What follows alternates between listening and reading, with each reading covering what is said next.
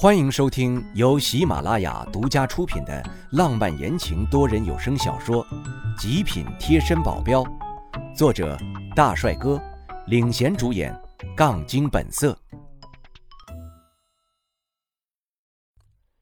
第九十七章，血匪下落。盒子上原来是有锁的，而这把锁上明显有刮痕，这不就是被人给撬的痕迹了吗？袁叔一脸的愤怒。我要是抓到了，绝对不会放过他。我点了点头，沉思着，能到这里来偷东西的，肯定是知道这里有血匪。但是按照袁叔所说的，只有他、我、解石师傅还有袁太太知道这里有血匪，其他人没有知道了，这样就不科学了。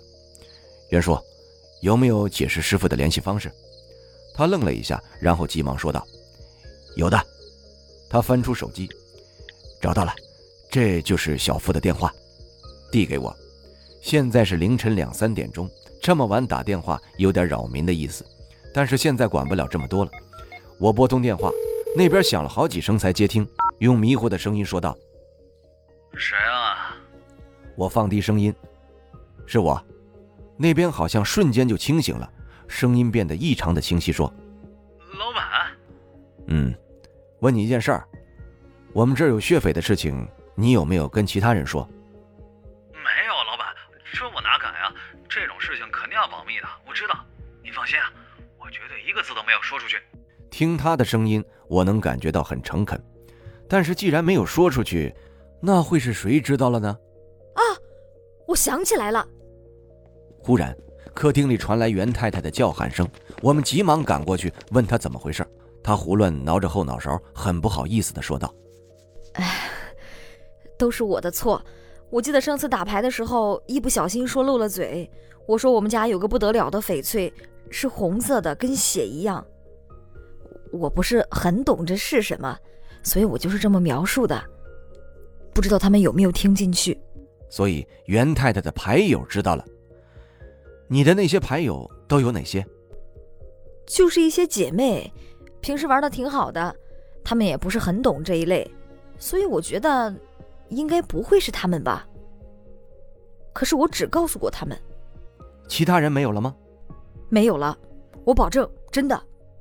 不管怎样，有线索总是好的。我让袁太太把他们的信息都给列了出来。袁太太对这事儿一点也不马虎，三下五除二的，还没一个小时就全部整理好了。我一看，居然都是一些整天没事做就知道打牌玩乐的太太们。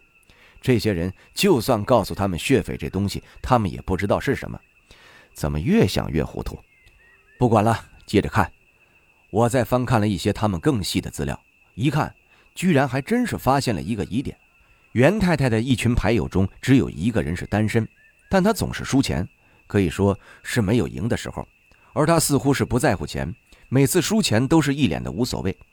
袁太太跟我说，这个人在打牌的时候还总说有人傻。老给他送钱，不要还不行，钱多的没地儿花。这话听在袁太太一群牌友的耳朵里，只是笑笑，没有当真。可是到后面，他们发现这个人还真的是一点都不在乎花钱，输钱不要紧，经常打完牌输了不少钱之后，会请这一群牌友去吃饭唱歌，这完全就是一个大写的豪啊！奇怪就在这里，这个女人是单身，在冀省。也只是只有一个人，也不工作，整天也就是玩。他哪儿来的钱？真像他所说的，有人傻不拉几的给他送钱？这个人是谁？我问袁太太，她也不知道，摇着头说：“他虽然挺奇怪的，但不像是会偷盗的人。我觉得不是他。”发现了一点也是好的，我们把目标就定在了他的身上。大婶子。你明天就把他约出来打牌，我跟着你。好。现在已经这么晚了，我也没必要回去了，在袁叔的沙发上躺着眯了几个小时。等天亮了还是太早，这么早就让人出来打牌有点奇怪。我们就等到了十点左右，袁太太开始联系人了。第一个联系的就是那个奇怪的女人蔡月，然后再随便找了一个女人，在他们的老地方汇合了，是一个棋牌室。桌费还挺划得来，一人只要一块钱。我们没有等多久，他们就来了。他们看见我的第一反应就问我是谁。袁太太很随意地说了声：“我是他的侄子，挺喜欢打牌的，就带我出来玩玩。”我额头划下几条黑线。我说呢，袁太太怎么只叫了两个人？是想让我也上桌啊？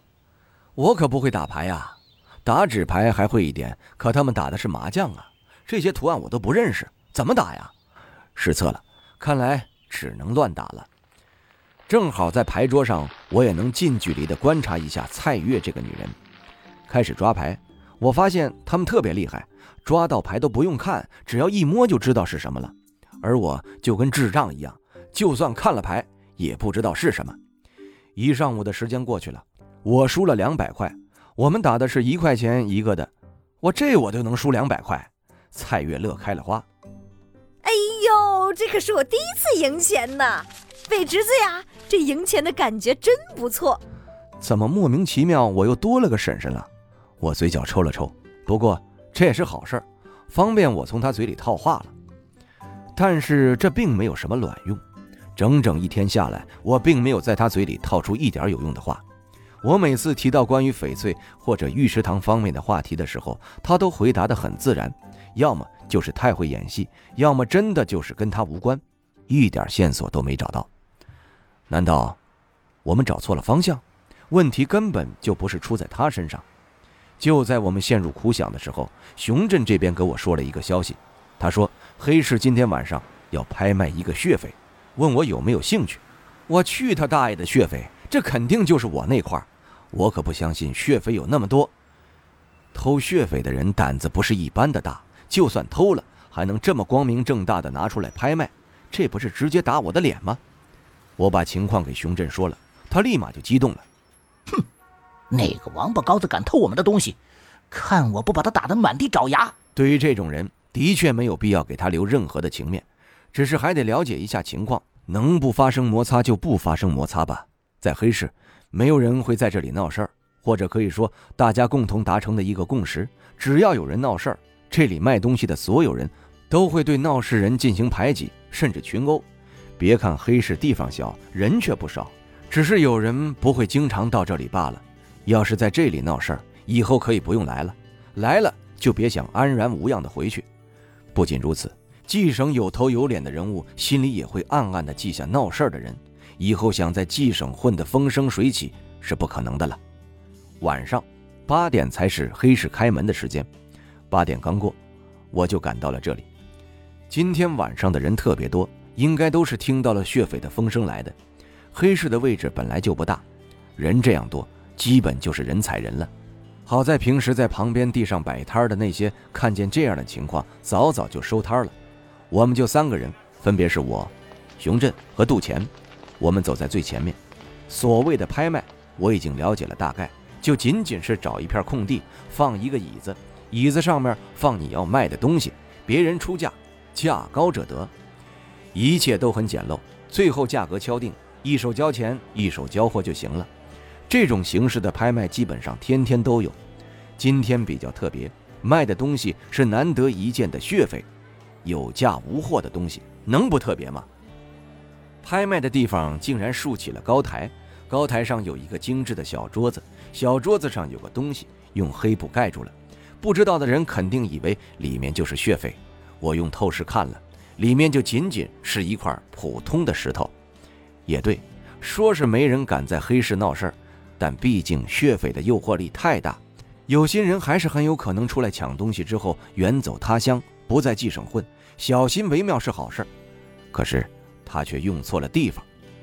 我沉下了脸，我先看看是谁在拍卖，就算不是拍卖的人偷了，也肯定跟他脱不了关系。就在我等待的时候，我眼睛一瞥，倒是瞥到了一个熟人，这不是蔡月吗？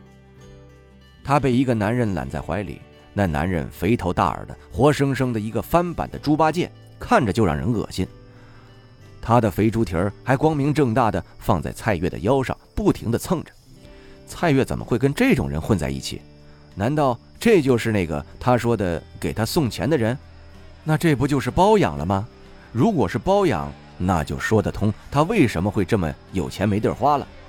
只是可惜了，蔡月长得还不错，现在也才刚刚三十，要是自己愿意找一个好归宿，绝对是没问题。只是走错了路了，现在他要是想走出来，就有点难了。不过他怎么会在这里？他旁边那个男人又是谁？这时蔡月也看见我了，只见他跟那个肥胖的男人说了些什么，他们两个就朝着我们这边走了过来。一过来，蔡月还没来得及跟我打招呼，那男人就上前，很是亲热的跟熊振打招呼：“熊哥，好久不见，好久不见啊！你还记得我吗？”你是？